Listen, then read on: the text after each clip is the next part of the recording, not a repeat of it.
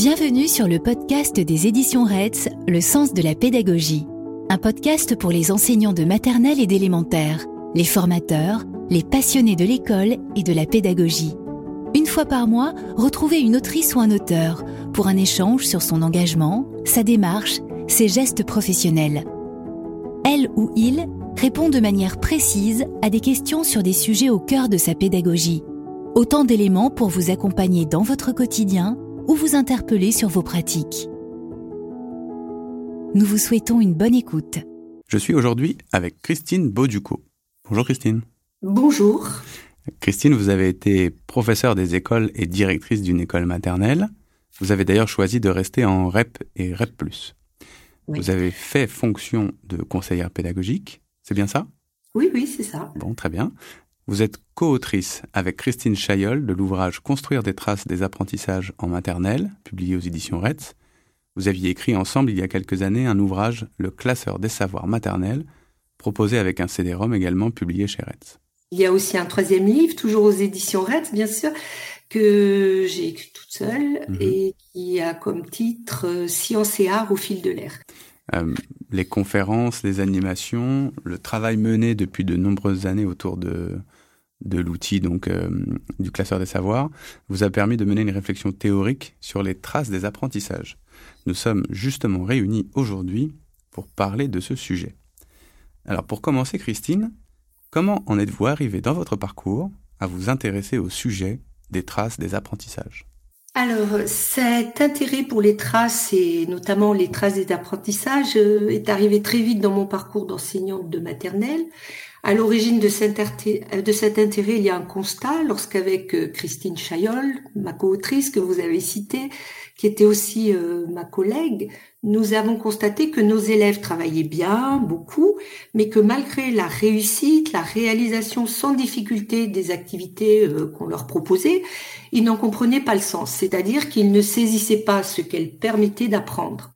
Donc cela a interrogé directement nos pratiques et finalement est-ce que nous n'étions pas trop dans une pédagogie du faire? Est-ce que nous n'étions pas trop centrés uniquement sur les modalités de travail peu attentive à rendre explicite pour les élèves nos objectifs et à rendre explicite que si on joue, on manipule, on s'exerce à la maternelle, c'est bien pour apprendre à. Or, c'est bien dans cette explicitation, hein, dans ce pour apprendre à, que les activités et l'école vont prendre du sens. On s'est donc euh, intéressé aux recherches, aux publications sur le sujet du sens des apprentissages et de la construction de ce sens chez les élèves. Hein. On est parti de, de Vallon en passant par euh, Bernard Charlot, Elisabeth Bautier, Jean-Yves Rochex, bien d'autres encore, hein, euh, comme Serge Boimard, Christophe Toumi, André, enfin André Tricot, je pourrais en citer tout un tas. Toute une littérature qui met en avant le sens des apprentissages comme une clé de la réussite des élèves. Alors à partir de là, on s'est engagé vers des stratégies avec l'objectif que nos élèves ne racontent pas seulement ce qu'ils avaient fait, ce qu'ils avaient réussi à faire, mais qu'ils aient la capacité de répondre à cette question, qu'est-ce que j'ai appris? Et surtout, que dire ce que j'ai appris ait du sens pour chacun d'eux? Alors bien sûr, il nous a fallu du temps, hein, ça s'est pas fait euh, tout de suite, mais le meilleur moyen qu'on ait trouvé pour impliquer les élèves dans cette euh, compréhension et cette formulation, c'était finalement qu'ils en élaborent une trace écrite. D'où, je réponds à votre question, mon intérêt premier pour les traces au cycle 1. Et c'est à partir de là qu'a été créé, conçu le classeur des savoirs qui permettait de regrouper euh, toutes les traces construites. Et c'est dans le prolongement de cet outil que nous continuons de développer, que je diffuse, comme vous l'avez dit, par des conférences, des animations, que mon intérêt et mon champ de réflexion sur les traces s'est élargi pour euh, aller au-delà de ces traces particulières, spécifiques qui constituent euh, le classeur des savoirs. Car euh, lors de ces temps de formation, hein, mes rencontres, les échanges avec les PE, révélaient que certaines traces étaient parfois intitulées à tort traces des apprentissages. D'ailleurs, ce que confirmait le travail avec des équipes de circonscription. Nous avons donc cherché à définir ce qui constitue vraiment ce type de traces. Nous avons reconsidéré toutes les traces utilisées dans les classes pour réfléchir à leur rôle, à leur place dans les processus euh, d'apprentissage. Voilà. D'accord. Bon, on va évoquer ça un petit peu, un petit peu plus loin. Euh, en quoi, pour vous, en quoi la question de, des traces est-elle importante au cycle 1 Alors, avec la mise en place du carnet de suivi des apprentissages il y a quelques années, avec euh, l'engouement pour euh, les AIM, hein, c'est-à-dire ateliers individuels de manipulation, les PE ont été amenés à produire de nombreuses traces. À cela, il faut aussi ajouter la distance prise euh, avec vis-à-vis -vis des fiches exercices qui ont conduit les PE de manière tout à fait compréhensible, légitime, à produire de nombreux supports écrits afin de rendre visibles des activités qui sans cela resteraient invisibles. Donc un foisonnement de traces euh, sous forme d'ailleurs de cahiers de réussite, carnet de brevets, euh, de progrès, plans de travail, etc., qu'on voit d'ailleurs fleurir, euh, fleurir sur les réseaux sociaux. Hein. Il devenait alors évident que la question des traces est un est un sujet central au cycle 1 et qu'il était intéressant d'inviter chaque enseignant à s'interroger non seulement sur l'utilisation de ces traces dans la classe, mais aussi sur euh, leur contenu, leur forme et avant tout sur leur lisibilité, leur compréhension par les élèves. Ce qui nous a donc amené à, une étude sur cette thématique des traces dans le, au cycle 1. Très bien, Christine. Et qu'avez-vous tiré justement de cette étude? Alors, d'une part, on a pu euh, établir les liens existants entre traces utilisées dans la classe et pratiques euh, pédagogiques. D'autre part, euh, notre travail a aussi dévoilé tout l'implicite inscrit dans certaines traces utilisées par les élèves.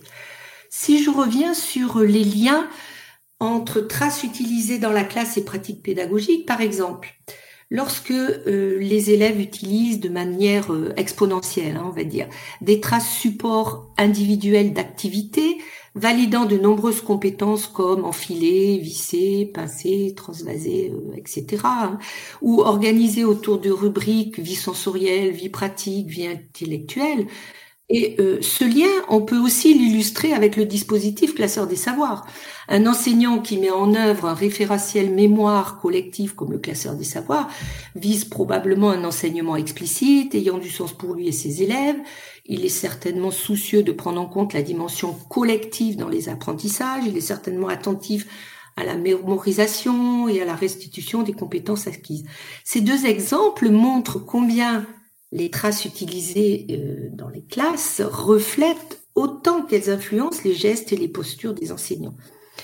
Et puis, euh, au sujet de l'implicite inscrit dans certaines traces utilisées euh, par les élèves, et je fais là référence à ces traces modélisées que l'on retrouve dans bon nombre d'outils, qu'ils soient créés par les enseignants ou qu'on va trouver dans le commerce, hein, cahiers de réussite, de progrès, carnet de suivi des apprentissages dont les traces sont pensées, voulues à hauteur d'enfant, et cependant presque toujours rédigées par l'adulte. Et c'est ça qui questionne. Entre autres, hein, on peut s'interroger euh, sur l'écart surprenant qui existe entre l'emploi du pronom je et les termes utilisés par la suite. Cet usage du pronom je qui laisse penser que c'est l'élève qui a identifié les objets d'apprentissage, que c'est lui qui a dicté les mots transcrits par l'enseignant. Hein, et par exemple, euh, un exemple pris dans des documents, hein, je suis capable de tracer des lettres en respectant les points de départ et la chronologie des gestes, ou je utilise le comptage des nombrements pour quantifier une collection. Lorsque l'élève viendra tamponner cette compétence, même si elle est accompagnée d'une illustration qui, entre parenthèses, peut aussi questionner, cet élève, que comprendra-t-il? Est-ce qu'il saisira le lien avec ce qu'il a fait? Et quelle restitution en fera-t-il? Et donc, pour les illustrations euh, et pour les textes qui les accompagnent, hein, il y a, on a tout un tas de petits textes, euh, d'ailleurs de tests qu'on propose dans, l'ouvrage hein, à faire, qui sont tout simples, et qui montrent combien, si l'on n'est pas vigilant, on peut se leurrer sur la compréhension des élèves en leur proposant des traces rédigé avec nos représentations d'adultes. Justement, euh, j'ai pu voir qu'il y avait un certain nombre de recueils de traces des apprentissages, qu'il y en avait vraiment beaucoup. Euh, comment les différenciez-vous Et surtout, qu'est-ce que cela n'est pas? Alors, si on parle différenciation des traces, alors il y a des typologies, comme vous le dites, qui ont été très bien décrites et proposées par des chercheurs comme Dominique Bucheton, qui identifie trois grands types euh, d'écrits, ou euh, Aurore Promonet, qui en définit cinq. Voilà. Pour notre part, euh, toujours collé à la réalité de la classe, nous nous sommes attachés à définir ce qui constitue vraiment une trace des apprentissages et sa fonction. Pour, par exemple, ne pas confondre traces des apprentissages et traces des activités.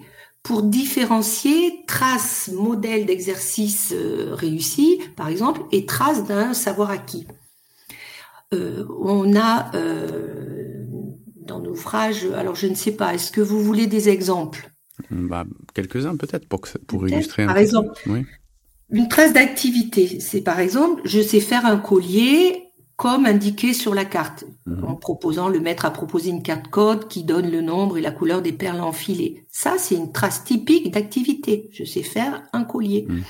Alors qu'une trace d'apprentissage, ce sera pour la même activité. Ce sera, je sais prendre le bon nombre de perles en suivant les consignes de la carte. Voilà, on comprend un peu euh, la différence qu'il y a et cette différence, elle n'est pas toujours, toujours euh, très très nette quoi hmm. dans dans les traces qu'on trouve. Et c'est ce que je vous disais en début, certaines traces des activités sont intitulées traces des apprentissages.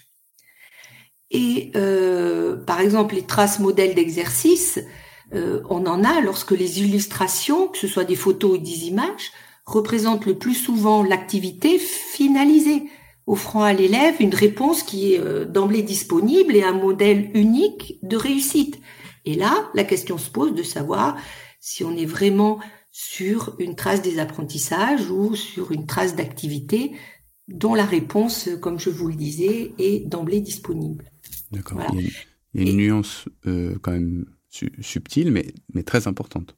Oui, je sais pas. Oui, alors évidemment, comme ça, quand on voit ça un peu euh, avec un peu de distance, on a l'impression que c'est la même chose. Mhm. Mais il y a une grosse différence entre traces des activités, traces des apprentissages, et même d'ailleurs entre dans les traces d'apprentissage, entre des traces d'apprentissage de situation et traces d'un savoir institutionnel. Hein. Euh, ce que je vous disais, je sais prendre le bon nombre de perles, c'est lié à une activité, à une situation. C'est donc un apprentissage de situation. Et la trace euh, d'un savoir institutionnel, hein, qui se, serait, euh, d'ailleurs, euh, voilà, il y a des exemples, hein, je peux vous citer l'exemple d'élèves qui ont explicité ce savoir avec une fiche du classeur eh bien la, trace du savoir institutionnel par rapport à cette activité de faire un collier avec une carte code, ça serait nous savons prendre juste ce qu'il faut, ni trop ni pas assez. C'est-à-dire en langage pédagogique que l'élève réalise des collections selon un cardinal donné sous forme chiffrée en dénombrant, etc., etc. Hmm. Est-ce que est-ce que je suis assez claire? Oui, oui, oui, non, mais si, c'est c'est très clair, mais je pense je je pense que c'était important de préciser justement cette, euh, cette petite nuance qui semble de loin euh, assez proche et qui en fait plus on se plus on regarde de près, plus euh, il y a une vraie différence. C'est important de le, signaler. Oui, et ça, ça axe vraiment après les pratiques. Vous voyez, comme je hmm. vous disais tout à l'heure, si on n'est que sur des traces d'activité qui valident la réussite d'activité, on peut s'éloigner des apprentissages et perdre le sens euh, d'ailleurs, vous, en avez parlé un peu plus tôt, mais vous, mettez en avant le dispositif que vous avez appelé le classeur des savoirs. Est-ce que vous pouvez nous en dire un petit peu plus? Donc, le classeur des savoirs, euh, c'est un recueil de traces construites par les élèves en fin de séquence ou de temps d'apprentissage.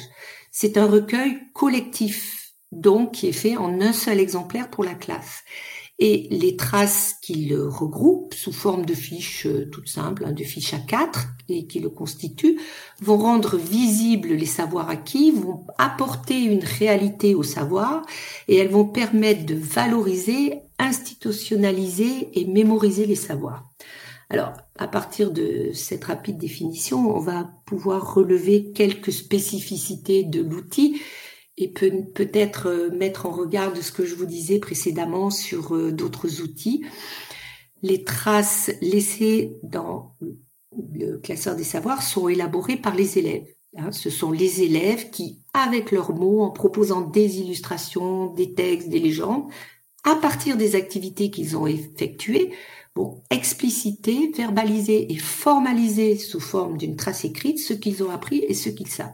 Et ça, par rapport à ce que je vous disais au-dessus des traces rédigées euh, par les maîtres, c'est vraiment euh, le, gros, le grand intérêt et euh, une spécificité très particulière de cet outil qu'on retrouve, il faut le reconnaître, dans peu d'outils. Hein. autre spécificité, c'est un outil collectif. C'est-à-dire qu'il est fait, comme je vous l'ai dit, en un seul exemplaire, ce qui va permettre à l'enseignant de fédérer le groupe autour d'un intérêt commun, de développer chez les élèves un sentiment d'appartenance au groupe, et on sait combien la dimension du groupe classe est un moteur aux apprentissages. Hein.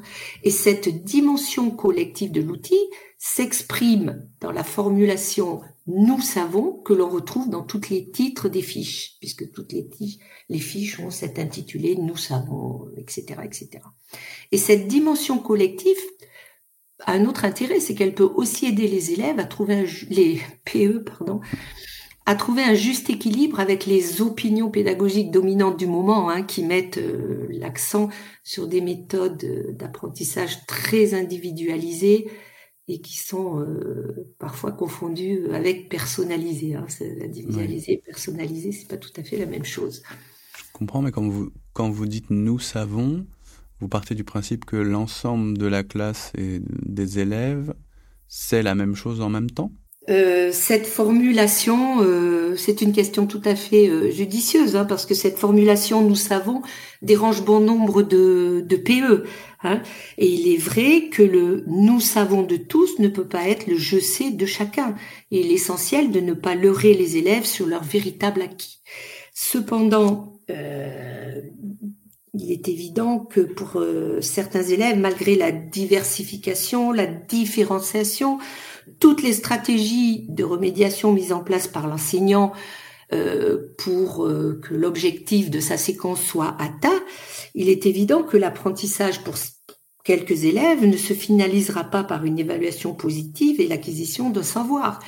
Néanmoins, et ça euh, c'est le témoignage des enseignants qui ont mis en œuvre le classeur des savoirs dans leur classe depuis un certain temps et qui disent ces quelques élèves assistent au bilan réflexif, sont présents lors de l'élaboration de la fiche, pendant les étapes de réactivation, lors des relectures individuelles ou collectives qui suivent.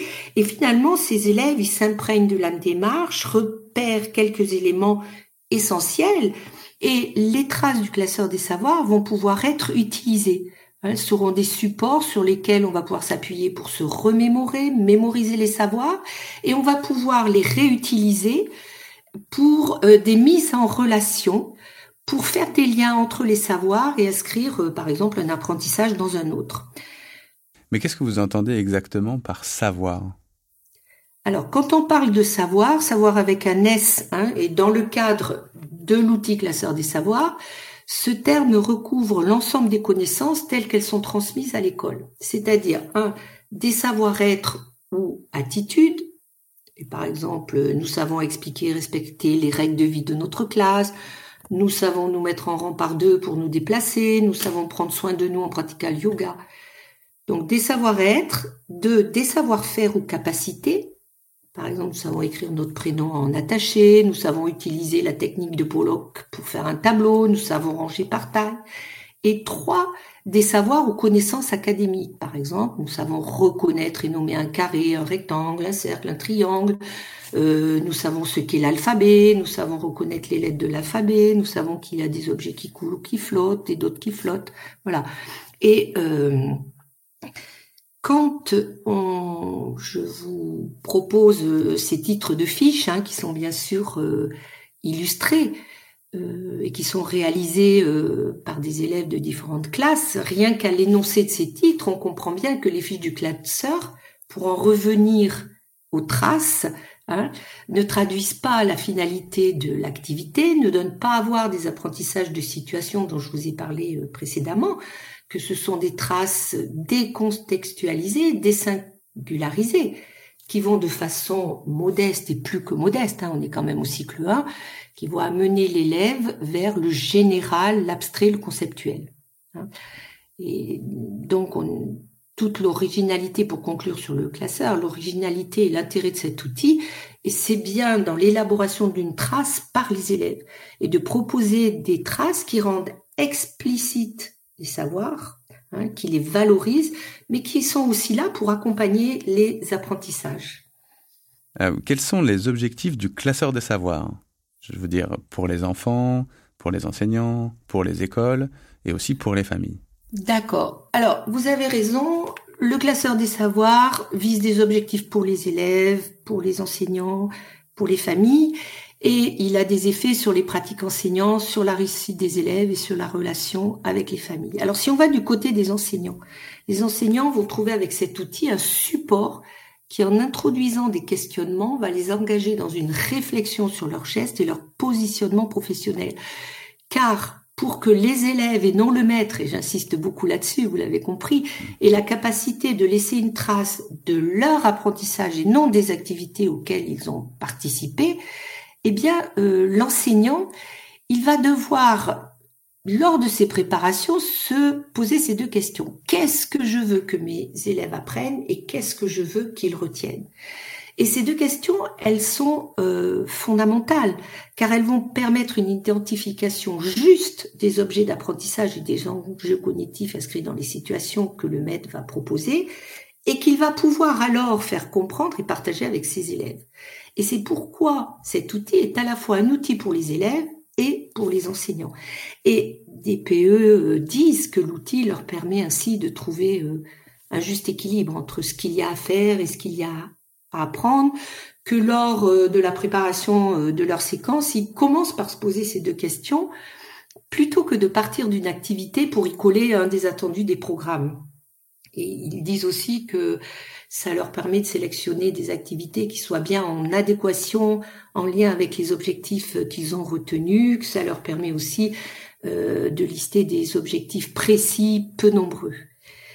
Et de plus, pour que les élèves aient la capacité de, mener ce bilan réflexif qui va être nécessaire hein, pour produire, élaborer la fiche en fin de séquence, le maître va devoir accompagner ce passage du j'ai fait au j'ai appris, ce qu'on appelle saut cognitif. Et pour cela, il va être amené euh, à mettre en œuvre des pratiques euh, d'enseignement explicites où euh, il va pas seulement s'agir faire agir les élèves c'est-à-dire de mettre en activité les élèves, de les faire réussir, c'est-à-dire valider des critères de réussite qu'il aura définis, mais aussi les amener à comprendre, c'est-à-dire prendre de la distance par rapport à la tâche pour une mise en réflexivité, cette mise en réflexibilité qui sera indispensable à la production d'une fiche d'un classeur et qui les entraînera vers euh, des pratiques d'enseignement euh, explicites. Et euh, si je peux donner un exemple, hein, c'est une, enseignante qui associe euh, dans son mémoire euh, judicieusement le classeur des savoirs à l'image d'un iceberg, hein, dont la partie émergée, celle exposée à la vue de tous, serait représentée par l'outil, par les fiches produites, et la partie immergée, la plus vaste et cachée hein, d'ailleurs, par la méthodologie de l'enseignant, par les démarches mise en œuvre autour de la conscientisation des apprentissages par l'élève et donc euh, voilà et euh, les, témoignages de PE hein, confirment qu'un des intérêts de l'outil est d'inspirer euh, des démarches qui favorisent le développement d'un enseignement explicite hein, et qu'elle leur ouvre la voie à des changements de posture qui contribuent largement à la réussite des élèves. Et puis, du côté des enseignants, cet outil, il offre aussi des, des pistes pour cet enseignement souvent problématique hein, du langage et de la langue et un petit plus aussi. Il simplifie la vie des enseignants pour le remplissage du carnet de suivi des apprentissages qui est souvent euh, problématique. On était du côté des enseignants, je mhm. passe du côté des élèves. Mhm. Eh bien, euh, donc l'outil va les valoriser. Ils vont développer des attitudes positives face aux apprentissages. Hein. Je suis toujours surpris quand je vais dans une classe où il y a un classeur des savoirs de voir la fierté des élèves, euh, la fierté que les élèves ont lorsqu'ils restituent une fiche. Hein. Et cet outil va bien sûr mettre en évidence les savoirs euh, souvent invisibles, hein, qui restent invisibles pour les élèves. Et euh, les élèves, ils prennent conscience qu'ils font, mais aussi qu'ils apprennent.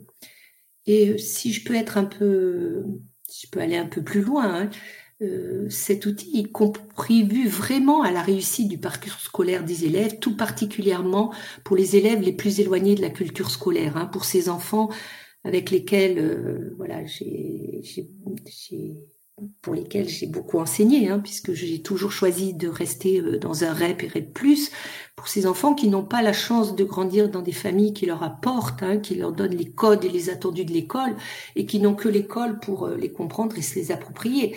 Et avec ces, cet outil, les enseignants euh, rapportent qu'ils ont la possibilité de transmettre ces codes et ces attendus et de faire cheminer les élèves à l'appropriation d'une culture scolaire commune qui fait parfois défaut dans dans certaines, euh, voilà, certaines euh, familles. Et un des points euh, les plus intéressants aussi qu'il faut mettre en avant, c'est que cet outil va permettre aux élèves de développer des compétences langagières, hein, puisque lors de l'élaboration de la fiche ou lors des relectures, le langage et la langue seront mobilisés et travaillés à l'oral et à l'écrit, en production comme en réception. Hein. Donc voilà, euh, je trouve euh, que c'est important de dire tout ça. Euh, pour, pour, faire voir l'intérêt de voilà tous les aspects l'intérêt de cet outil. Et, du, côté des, oui, et du côté des parents, j'y arrive. Euh, on propose un outil avec cet outil, c'est on propose un outil passerelle entre l'école et la famille qui va favoriser les relations et la communication. On va renvoyer une image valorisante de l'école maternelle et une vision juste de cette école, hein, parce que c'est un outil qui va permettre de la démarquer euh, des structures euh, extrascolaires, parascolaires, qui proposent souvent les mêmes activités. Hein, ou pas souvent, mais qui proposent les mêmes activités. Mmh. Et les enseignants disent aussi que cet outil les positionne comme des professionnels de l'enseignement face à des parents qui émettent euh, des doutes sur les exigences pédagogiques de la maternelle. Hein. Vous savez, les parents qui disent, qui sont persuadés qu'ils feraient aussi bien que la maîtresse ou le maître de leur enfant. Mm. Donc, on voit bien, j'ai essayé de montrer tous les intérêts, un peu rapidement, mais tous les intérêts de, de la mise en œuvre et de cet outil. Très bien. Et alors justement, euh, au sein de l'école, quels sont les avantages à ce que le classeur des savoirs existe au niveau de toute l'école maternelle plutôt que dans une seule classe? Alors, si cet outil est mis en place au niveau de l'école, même si on l'inscrit dans un projet d'école, ce support, euh, alors partagé par les enseignants, va faciliter bien sûr la mutualisation. Il va offrir un cadre de travail collectif qui inscrira une linéarité, une cohérence dans le parcours de l'élève tout au long du cycle 1. On va, par exemple, on va pouvoir éviter les répétitions d'activités euh, identiques. Hein. Euh, par exemple, chaque début d'année, retravailler les saisons euh, en prenant le thème de l'automne, ou deux années de suite découvrir les notions flotte et cool en refaisant les mêmes expériences. Hein. Une même notion pourra être présentée à plusieurs reprises, bien sûr, mais sous des angles différents et cohérents entre eux. Et euh, d'ailleurs, les apprentissages du moment se feront certainement à la lumière de ceux qui ont été menés par l'enseignant de l'année précédente, hein, par exemple en reprenant une fiche. Hein. Euh, je peux proposer un, exemple. Si on est sur euh, justement flotte et cool, hein, sur ce domaine 5, sur les caractéristiques simples et propriétés de l'eau, eh bien, on va pouvoir, au lieu de faire flotter cool euh, toutes les années, on peut décider ensemble que, dans un premier temps, euh, euh, on va travailler sur nous savons que l'eau est un liquide, dans un deuxième temps, nous savons qu'il y a des objets qui flottent et d'autres qui coulent, et puis, dans un troisième niveau, nous savons en quoi est faite la neige et la glace, par exemple. Hein. Mmh. Et cet outil va amener beaucoup d'échanges, beaucoup de, de discussions. Euh, pour construire ensemble le parcours de l'élève, mais aussi, je vous assure, euh, et vraiment, c'est l'expérience qui parle, hein, les discussions autour des fiches, elles sont très très riches sur le plan pédagogique, hein. très très riches. Euh, Et justement, est-ce que vous auriez des conseils peut-être simples et efficaces que vous pourriez donner à un enseignant qui voudrait se lancer dans la construction des traces des apprentissages ou d'un classeur des savoirs? Des conseils pas vraiment, mais des encouragements sûrement pour mettre en place le classeur des savoirs. Hein. Ils mesureront très vite les effets pour leurs élèves euh, et pour leurs pratiques. Euh, je pense que pour cette mise en œuvre, euh, il y a plein de pistes décrites dans l'ouvrage hein, de, qui, qui proposent des tas de ressources pour cette mise en œuvre. Mais à ces enseignants, mais aussi à tout, s'il y a un conseil à donner, à ces enseignants, mais aussi à tous les jeunes enseignants de maternelle, je voudrais dire que il faut toujours garder en tête ces deux questions que je vous ai proposées tout à l'heure. Qu'est-ce que je veux que mes élèves apprennent et qu'est-ce que je veux qu'ils retiennent? Alors ces deux questions sont indissociables du classeur des savoirs, mais à mon sens, elles sont aussi fondamentales euh, lorsqu'on enseigne. Hein. Mm. Ces deux questions euh, permettent de ne pas perdre de vue les objectifs euh, d'apprentissage qui sont quand même vecteurs de la réussite des élèves. Parce que lorsqu'on est en maternelle, euh, du fait du jeune âge des élèves, on est majoritairement centré sur la manipulation, l'activité manuelle, instrumentale. Mais euh, quelles que soient les modalités de travail qu'on utilise, hein, qu'on s'inspire de pratiques issues de l'école Montessori ou de la tendance actuelle pour la classe de, dehors, euh, je crois qu'il faut toujours éviter le piège d'une pédagogie où le faire et comme je vous disais, du fait du jeune âge des élèves, où le faire se substituerait à l'apprendre. Mm. Hein, et je voudrais citer, pour appuyer mon propos, hein, qui est un peu le fondement de tout ce que je vous ai dit, hein, euh, je voudrais citer Madame Bouis, Viviane Bouis, cette grande dame de l'école maternelle, qui disait c'est bien d'agir. Agir permet d'apprendre, mais si on n'a jamais compris pourquoi on agit et on réussit, on n'apprend pas de ses actions, de son action. Et euh, donc, je pense que c'est vraiment ça euh, l'intérêt de réfléchir à la mise en place d'un classeur des savoirs, mais aussi réfléchir à toutes ces traces qu'on propose et qui sont parfois des traces qui emmènent les élèves uniquement vers le faire et vers les activités. Très bien. Bien, merci beaucoup Christine. Merci à vous, merci de votre intérêt. Je vous en prie. Nous vous remercions d'avoir écouté notre podcast Le sens de la pédagogie. Si vous avez aimé, n'hésitez pas à en parler autour de vous, à le noter et à mettre des commentaires. Retrouvez tous les épisodes sur le site des éditions Retz, Apple Podcast, Deezer, Spotify ou Podcast Addict. À bientôt!